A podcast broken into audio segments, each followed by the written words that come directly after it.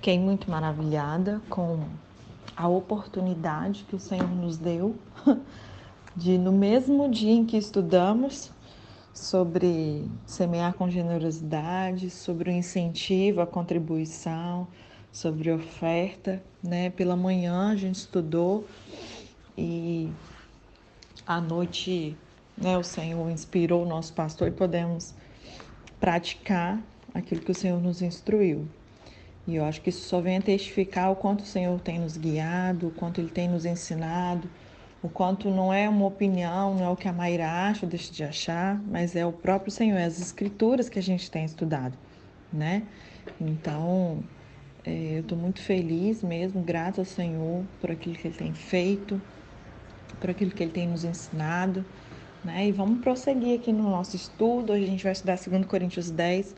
Paulo ele defende o seu ministério e ele diz assim: Eu, Paulo, pela mansidão e pela bondade de Cristo, eu apelo para vocês.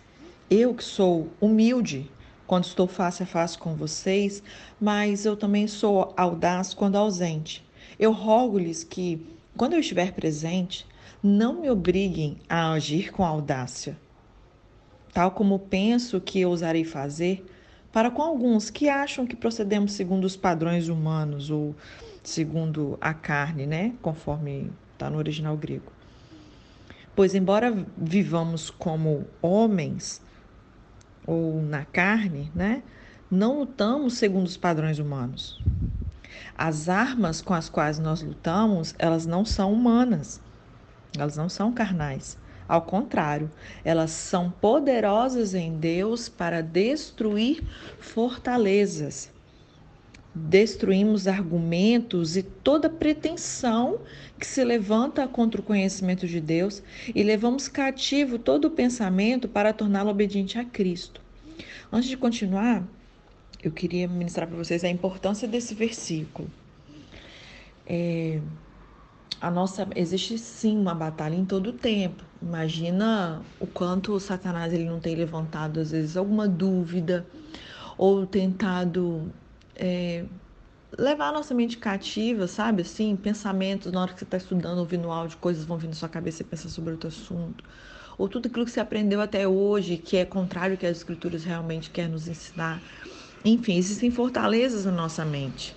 Né? E a palavra que nos garante que é, essas armas que nós temos hoje disponível, elas são poderosas em Deus para destruir essas fortalezas.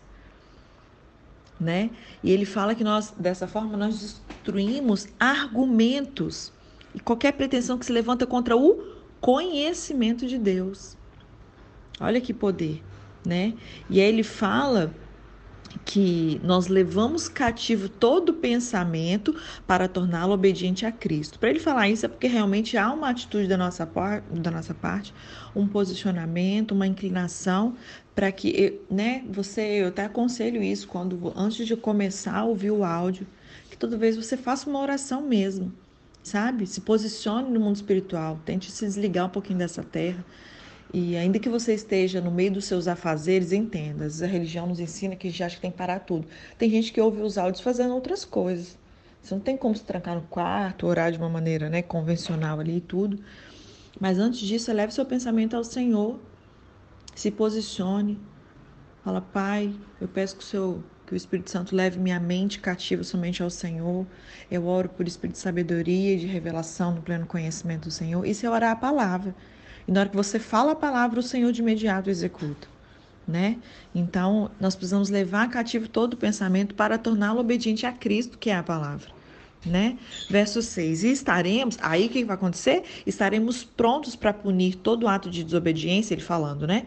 Uma vez estando completa a obediência de vocês. Verso 7: Vocês observam apenas a aparência das coisas, ou os acontecimentos evidentes né? Aquilo ali que vocês estão vendo. Se alguém está convencido de que pertence a Cristo, deveria considerar novamente consigo mesmo que, assim como ele, nós também pertencemos a Cristo. Pois mesmo que eu tenha me orgulhado um pouco mais da autoridade que o Senhor nos deu, eu não me envergonho disso, pois essa autoridade ela é para edificá-los e não para destruí-los. Eu não quero que pareça que eu estou tentando amedrontá-los com as minhas cartas. Não é isso. Pois alguns dizem: as cartas dele são duras e fortes, mas ele pessoalmente não impressiona. Olha isso, gente. E sua palavra é desprezível. As pessoas falavam isso para Paulo, de Paulo. E aí, né, essa, essa, esse capítulo, inclusive, que a gente está estudando, é rebatendo esse tipo de, de, de levante contra a vida dele. Ele continua no verso 11: Saibam tais pessoas que aquilo que somos em cartas, quando estamos ausentes, nós seremos em atos, quando nós estivermos presentes. Não temos a pretensão de nos igualar ou de nos comparar com alguns que se recomendam a si mesmos quando eles se medem e se comparam consigo mesmos, eles agem, agem sem entendimento. Nós, porém, não nos gloriaremos além do limite adequado, mas limitaremos o nosso orgulho à esfera de ação que Deus nos confiou, a qual alcança vocês, inclusive. Não estando indo longe demais em nosso orgulho, como seria se não tivéssemos chegado até vocês, pois chegamos a vocês com o Evangelho de Cristo da mesma forma, não vamos além dos nossos limites, nos gloriando de trabalhos que outros fizeram. Né? Em outras versões vai falar: Nós, porém, não nos gloriaremos a respeito das coisas que não podem ser medidas, mas sim segundo o padrão de medida que Deus de medida atribuiu a nós, a qual também se refere a vocês. Tampouco não gloriaremos no que se pode medir quanto ao trabalho feito por outros. Nossa esperança é que, à medida que for crescendo a fé que vocês têm, nossa atuação entre vocês aumente ainda mais, para que possamos pregar o Evangelho nas, nas regiões que estão além de vocês, sem nos vangloriarmos de trabalho já realizado em território de outro. Contudo, quem se gloriar, glorie-se no Senhor, né? E, é, e aqui ele está falando uma, dando uma referência que está lá em Jeremias 9, 24. Quem se gloriar, glorie-se no Senhor. Né? Pois não é aprovado quem a si mesmo se recomenda, mas aquele a quem o Senhor recomenda. E aí eu vou continuar aqui o verso 11, porque ele vai continuar sobre esse assunto. Então, para a gente fechar esse assunto. Gente, eu acho que esse é o penúltimo capítulo. Deixa eu ver, tem mais dois capítulos só. Eita, agora. eu espero que. Verso 11, capítulo 11, desculpa que é a preocupação dele com a fidelidade dos coríntios. Eu espero que vocês suportem um pouco da minha insensatez. Sim, por favor, sejam pacientes comigo. Né? Ou então, assim, de fato, vocês estão suportando, né? O zelo que eu tenho por vocês é um zelo que vem de Deus. Eu os prometi a um único marido, Cristo, querendo apresentá-los a Ele como uma virgem pura. O que receio e quero evitar é que, assim como a serpente enganou Eva com astúcia, a mente de vocês seja corrompida e se desvie da sua sincera e pura devoção a Cristo. Pois se alguém lhes vem pregando Jesus, que não é aquele que pregamos, ou se vocês acolhem um espírito diferente do que acolheram, ou o evangelho, o evangelho diferente do que aceitaram, vocês o toleram com facilidade.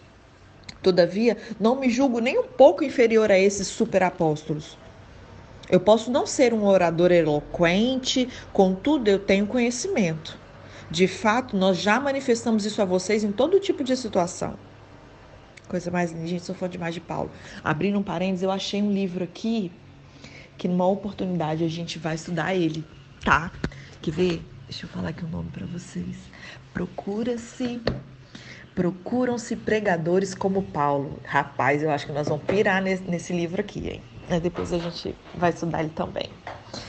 E aí ele continua. É, será, verso 7. Será que cometi algum pecado ao me humilhar a fim de elevá-los, pregando-lhes gratuitamente o evangelho de Deus? Despojei outras igrejas, recebendo delas sustento a fim de servi-los. Quando estive entre vocês e passei por alguma necessidade, eu não fui um peso para ninguém, pois os irmãos, quando vieram da Macedônia, supriram aquilo de que eu necessitava. Eu fiz tudo para não ser pesado a vocês e continuarei a agir assim. Tão certo como a verdade de Cristo está em mim, ninguém na região da Caia pode me privar desse orgulho. Por quê? Porque não amo vocês? Deus sabe que os amo e continuarei fazendo o que faço, a fim de não dar oportunidade àqueles que desejam encontrar ocasião de serem considerados iguais a nós nas coisas de que se orgulham.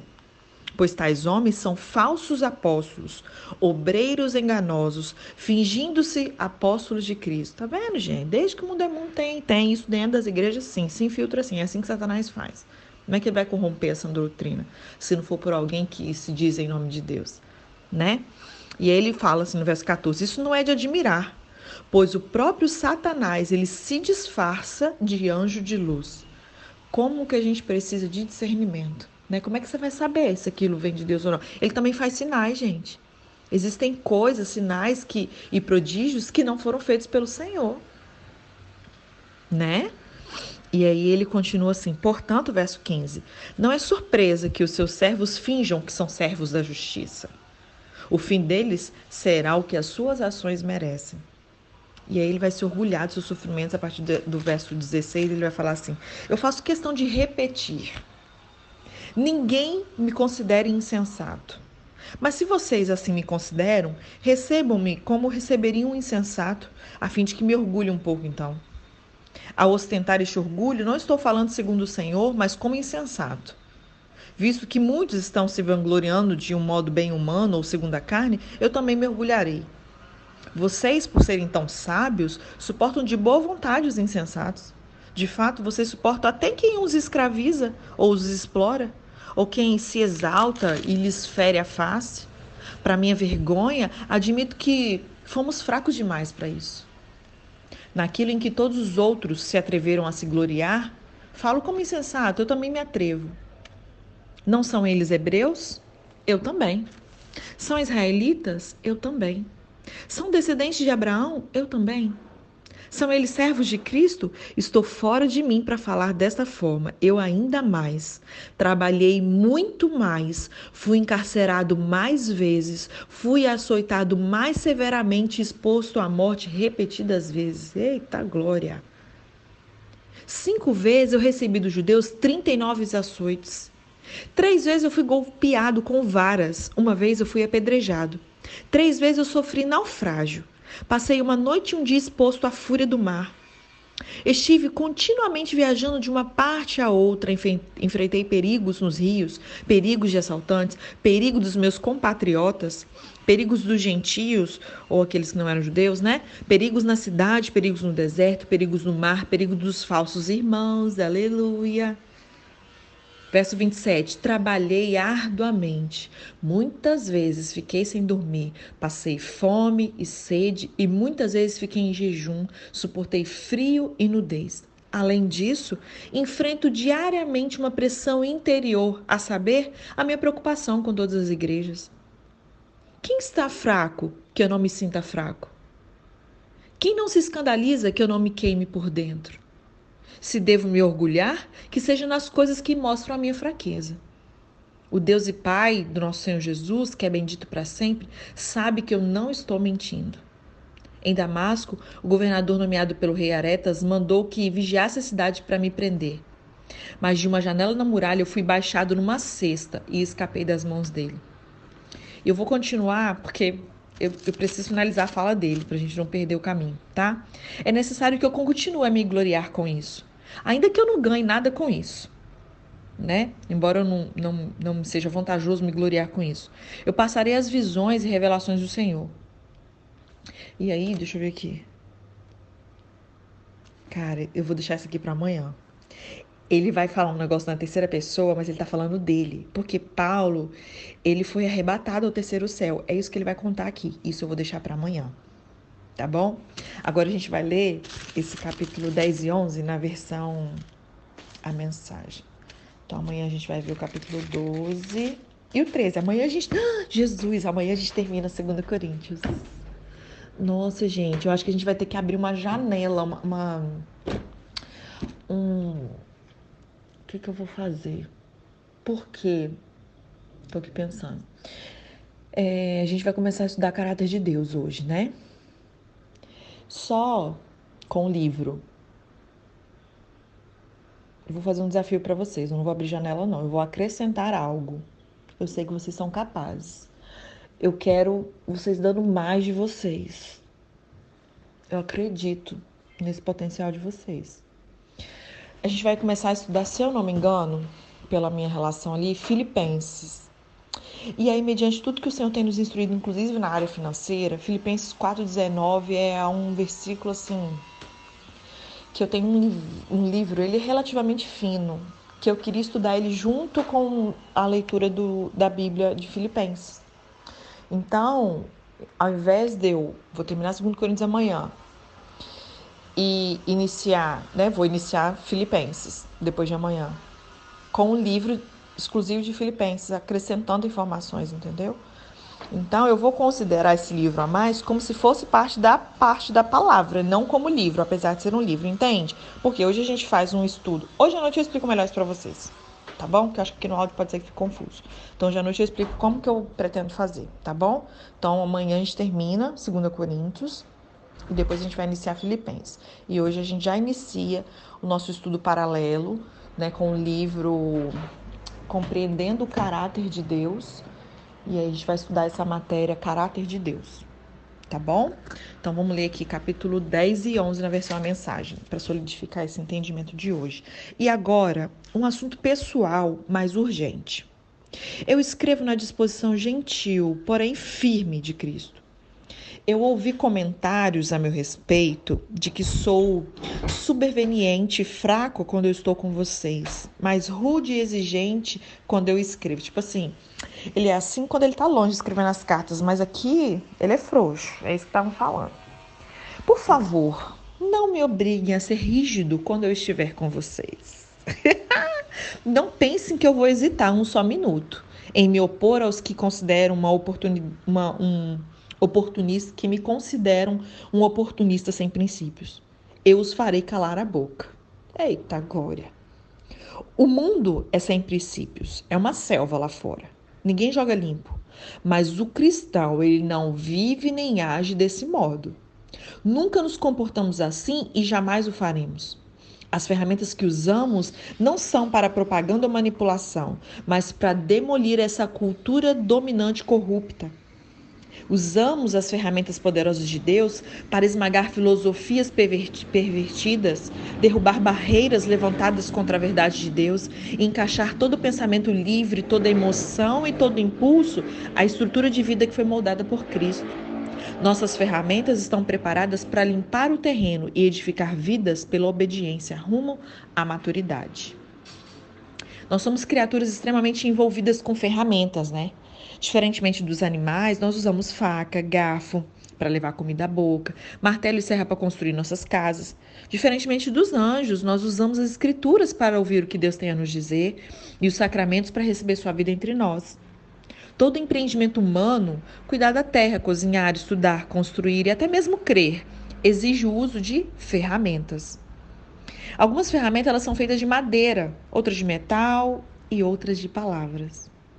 A oração é uma ferramenta feita basicamente de palavras, mas nem por isso é uma ferramenta de menor importância do que a que é feita de aço. Todas as ferramentas elas são essenciais. Jesus, eu não acredito que eu vou ler esse negócio aqui, meu Deus. Eu tô lendo um livro, até postei ontem nos stories algumas frases desse livro. E a, além de a gente estar estudando enraizados, eu estou fazendo um estudo paralelo com, com outras pessoas de um livro chamado Quando o Poder e o Potencial se Encontram, e ele fala sobre a história de Elias e Eliseu, e ele tem falado muito sobre lavrar, que era o que Eliseu estava fazendo quando Elias lançou a capa sobre ele, né? E ele vai falar isso aqui de novo. Eu não sei vocês, mas quando Deus começa um assunto comigo, qualquer coisa que eu vá ouvir, qualquer livro que eu vá ler, qualquer lugar que o Senhor bote os meus olhos, ele fala sempre as mesmas coisas e vai amarrando as coisas. Deus é muito lindo, gente. Vamos continuar. O arado para lavrar a terra, o livro para o aprendizado, a panela para cozinhar, a oração para crer. Todas as fontes da nossa ação, corpo, mente e espírito, dependem de ferramentas. Tudo isso porque tem relação com a vida, a vida humana, viver bem, viver de modo íntegro em um mundo no qual Deus está em ação. Viver como seres humanos significa que nós usamos ferramentas. Animais e anjos não precisam de ferramentas, mas nós humanos precisamos. Viveremos melhor ou pior, dependendo das ferramentas que temos e da habilidade com que a usamos.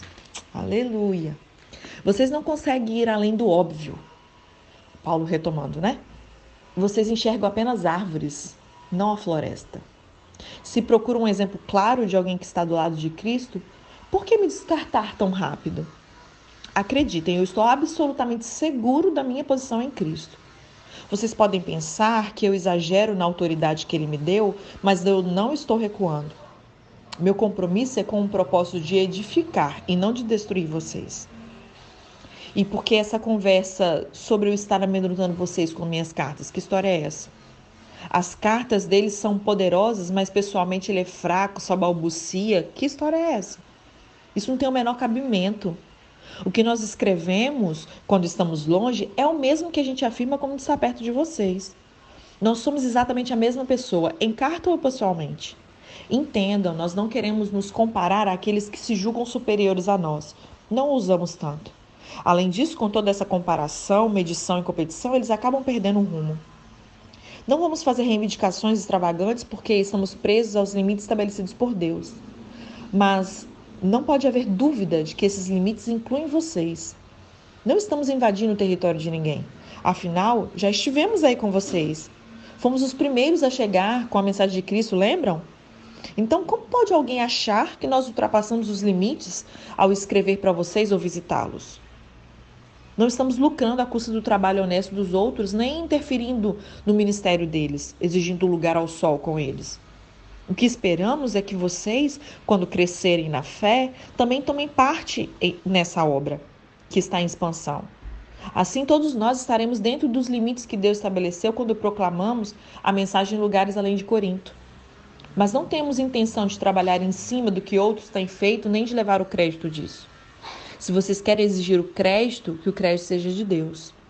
O que vocês dizem a respeito de vocês mesmos não significa nada na obra de Deus. É o que Deus diz a respeito de vocês que faz a diferença. Ele vai falar no verso 11, do capítulo 11, né, sobre os falsos servos e das noites longas e solitárias que ele passou. É, podem me aguentar mais um pouco? Por favor, tenham paciência comigo. O que me deixa tão abatido é que me preocupo demais com vocês. É a paixão de Deus queimando dentro de mim. Eu prometi a Cristo a mão de vocês em casamento. Os apresento como uma virgem seu marido. E agora eu receio que, assim como a serpente ela seduziu Eva com sua fala mansa, vocês também sejam desviados da pureza simples do seu amor por Cristo. Eu tenho a impressão de que se alguém aparecer pregando um Cristo de um Jesus diferente do que nós pregamos, em espírito e em mensagem, vocês irão aceitá-lo sem problemas. Mas se vocês aceitam essas, entre aspas, celebridades apostólicas, por que não me aceitam simples como sou? Sou tão digno quanto eles. É verdade que eu não domino a técnica daquela eloquência suave, né, que tanto impressiona vocês, mas quando eu abro a boca, pelo menos sei do que eu estou falando. Eita! Eu não escondo nada. Deixo vocês por dentro de tudo. Será que cometi um erro ao proclamar a mensagem de Deus a vocês sem pedir nada em troca, ao servir vocês sem nenhum custo para que se não se sentissem pressionados por mim? Lembra que a gente estudou em 1 Coríntios? Ainda que ele tivesse por direito, eu lembro que ele falou que ele não, ele não abria, ele não fez uso desse direito, ainda que ele tivesse direito sim, porque ele estava trabalhando, ele tinha direito, mas ele abria mão para não pesar, para não parecer que ele estava cobrando por aquilo, ele fez isso de graça, né? E aí ele fala: com as outras igrejas foi diferente, pois elas me pagaram.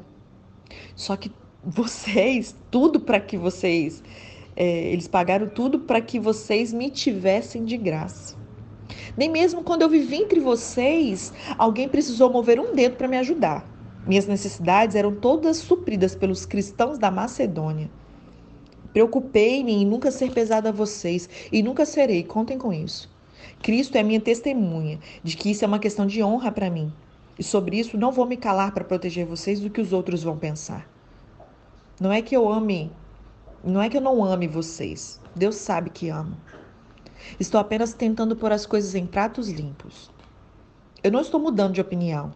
Eu prefiro morrer a pegar o dinheiro de vocês.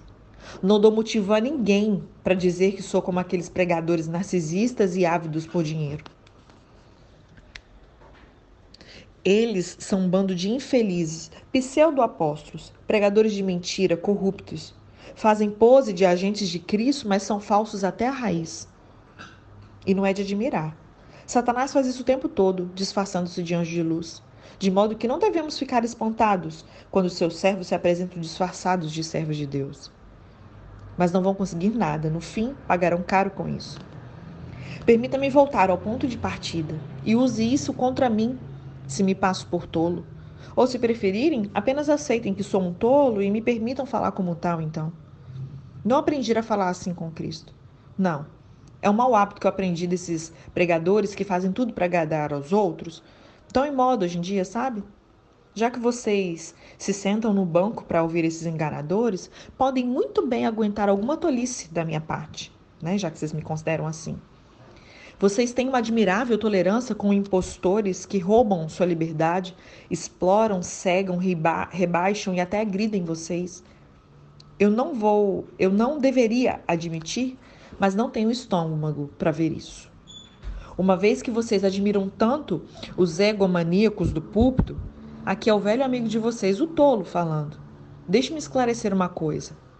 Eles se gabam de ser hebreus, israelitas, raça pura de Abraão? E daí? Eu também sou. Eles são servos de Cristo? Eu sou muito mais. Eu nem acredito que eu estou dizendo isso, é uma loucura falar desse modo, mas já que agora eu comecei, eu vou terminar. Ora, trabalhei muito mais que eles, fui mais vezes encarcerado, fui espancado mais do que eu posso contar e em vários momentos eu estive às portas da morte. Cinco vezes levei as 39 chibatadas dos judeus. Três vezes eu fui espancado pelos romanos. Uma vez eu fui apedrejado. Eu naufraguei três vezes e fiquei um dia e uma noite perdido no mar. Em viagens difíceis, ano após ano, tive de atravessar rios, enfrentar ladrões, lutar com amigos e inimigos. Estive em risco na cidade, em risco na zona rural, enfrentei perigos sobre o sol do deserto, em tempestades no mar. Também fui traído pelos, pelos que pensei ser meus irmãos. Sei o que é trabalhar duro, passar noites longas e solitárias sem dormir. Já fiquei muito tempo sem comer, sofri com o frio e com a falta de agasalho. E a lista nem chegou à metade, porque ainda temos pressões diárias e as ansiedades por causa das igrejas. Quando alguém chega ao fim da linha, sinto dor até nos ossos. Quando alguém cai em pecado, um fogo queima nas minhas entranhas. Se tenho de gabar a mim mesmo, eu vou me gabar das humilhações que me tornam semelhantes a Jesus. O eterno e bendito Deus e Pai do nosso Senhor Jesus sabe que eu não estou mentindo. Estão lembrados da vez em que eu estava em Damasco e o rei Aretas pôs guarda nos portões da cidade para me prender? Para salvar a minha vida, eu tive que escorregar através de uma janela da muralha dentro de um cesto e depois sair correndo. E aí a gente vai continuar o 12, né? Que ele fala. É da questão das revelações, é que ele fala assim, ele começa o 12 nessa versão aqui falando, vocês me obrigam a falar deste modo, eu faço isso contra a minha vontade, tipo assim, eu não queria falar assim, mas sabe, eu acabei falando. Mas agora que estamos nesse assunto, eu posso tratar das questões das visões e revelações que Deus me deu. Por exemplo, aí ele vai contar a visão que a gente vai ver amanhã. Tá bom? Ai, Jesus, que delícia. Não sei vocês, mas eu ficaria aqui o dia inteiro só estudando a palavra. Vocês têm um dia incrível, tá? Até mais tarde.